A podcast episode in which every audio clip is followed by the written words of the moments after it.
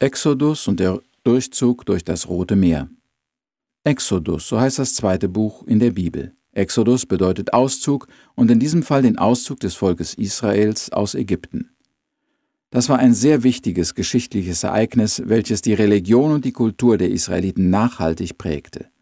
Das Alte Testament ist so eine Art Geschichtsbuch, in dem die Entstehung, Entwicklung, die Vergangenheit und Meilensteine des Volkes Gottes beschrieben werden. Sein Weg mit Gott spielt auch für unseren Glauben und unsere Kultur eine bedeutende Rolle. Indem wir uns mit dieser Geschichte beschäftigen, erkennen wir, wer der Gott der Bibel, der Schöpfer Himmels und der Erde und der Vater unseres Herrn Jesus Christus ist. Im Alten Testament liegen die Ursprünge des jüdischen und des christlichen Glaubens. Doch zurück zu Exodus. Warum sollte das Volk Israel Ägypten verlassen? Wie war es überhaupt in diese fremde Nation geraten? Und wohin sollte es jetzt ziehen? Das war also so.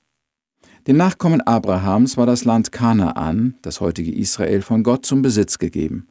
Dort wollte Gott sein Volk auch haben. Es sollte nicht in einem fremden Land, unter einem fremden Volk wohnen und darin aufgehen. Darum sollte es Ägypten verlassen und in sein eigenes Land Kanaan ziehen. Zwei Ereignisse hatten dazu beigetragen, dass die Nachkommen Abrahams nach Ägypten kamen.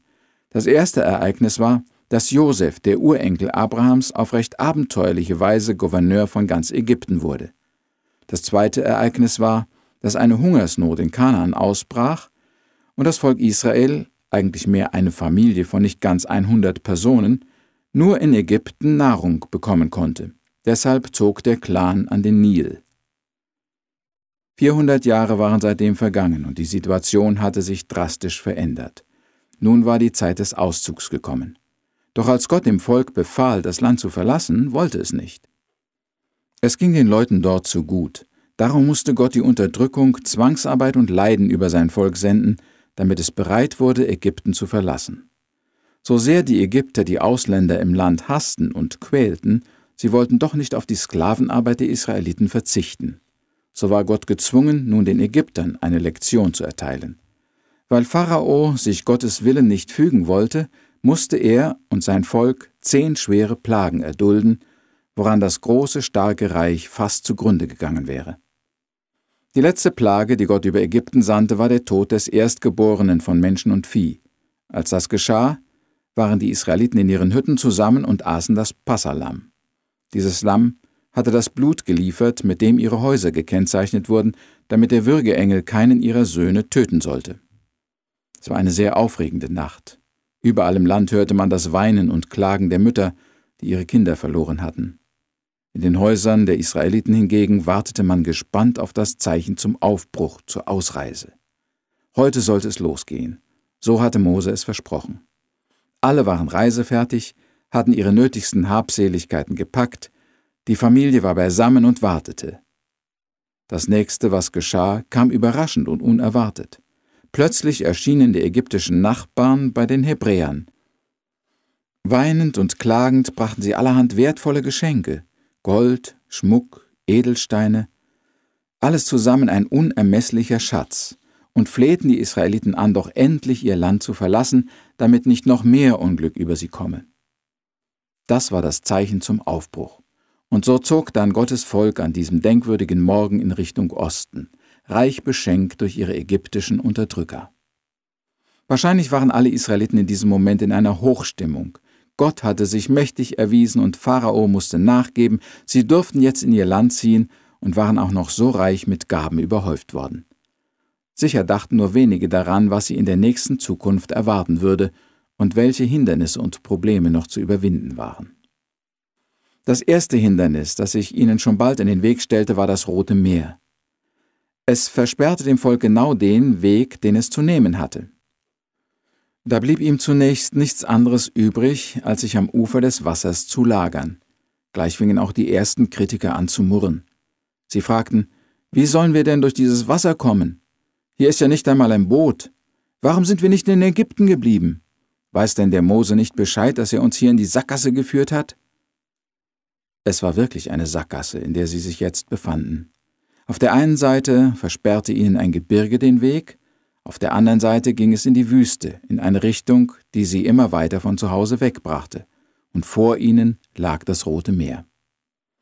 Die Bibel berichtet später im Buch Numeri, das ist das vierte Buch Mose, dass genau 603.550 Männer über 20 Jahren im Volk Israel waren.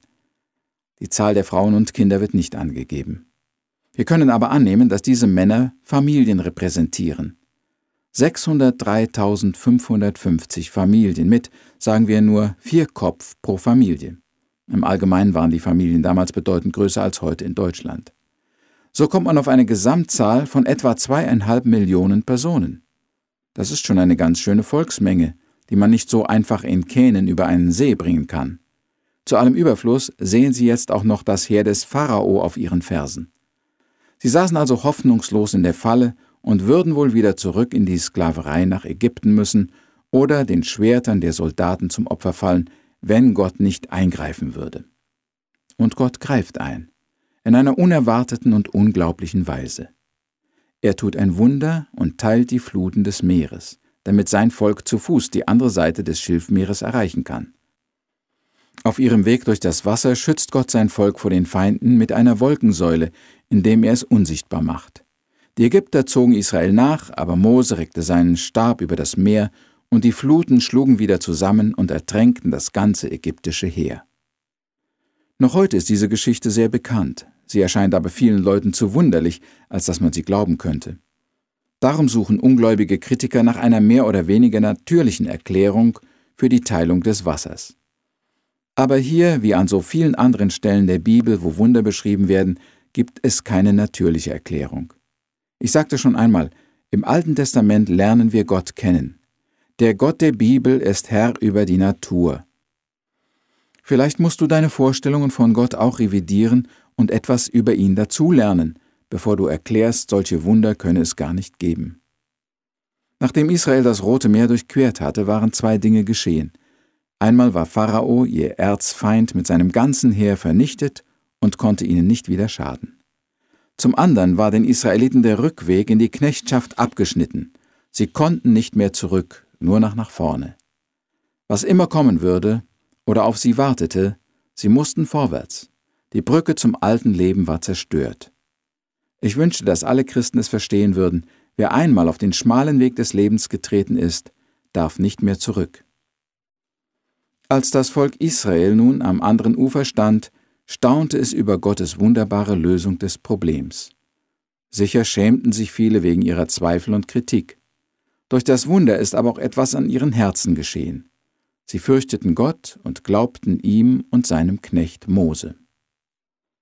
Das nächste Problem war nun die Versorgung in der Wüste. Wovon sollten sie leben? Zweieinhalb Millionen Menschen zu versorgen ist keine Kleinigkeit, dazu noch in der Wüste, wo nichts wächst und wo es kein Wasser gibt. Du musst dir das einmal vorstellen. Weißt du, wie viel Einwohner Hamburg hat? Etwa zwei Millionen?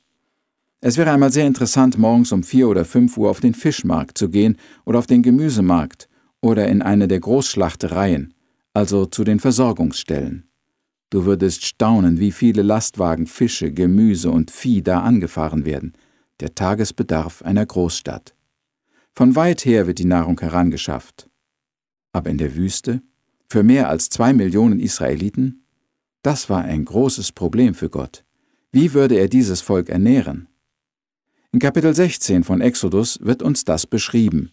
Die Juden nannten es Manna. Es fiel jeden Tag vom Himmel.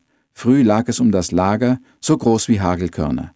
Es musste am Morgen jeden Tages neu gesammelt werden und diente zur Nahrung für das ganze Volk. Gegen Mittag zerrann und verfaulte das Manna. Manna war nun das tägliche Brot der Israeliten. Weißt du wie lange? 40 Jahre, jeden Tag, für zweieinhalb Millionen Menschen. Niemand kann das Manna erklären. Es existiert nicht mehr, aber ohne Manna wäre das Volk Israel jämmerlich verhungert und ausgestorben. Gott hatte ein weiteres Wunder getan. Ja, wer da nicht an Wunder glaubt, dem wird das Alte Testament nicht sehr gefallen. Es wird ihm viele Rätsel und unlösbare Fragen aufgeben. Wer aber in seinem Herzen glauben kann, wird viel Freude haben, wenn er beim Lesen der Bibel entdeckt, wie groß und mächtig unser Gott ist. Ich möchte dir heute Folgendes vorschlagen. Du liest dir noch einmal selbst die ersten Kapitel aus Exodus durch. Aber bevor du das tust, betest du erst und sagst ganz einfach Folgendes Gebet zu Gott. Herr, ich möchte nicht von vornherein ein Kritiker oder Feind der Bibel sein, sondern möchte lernen und glauben und dir vertrauen. Offenbare dich mir durch dein Wort.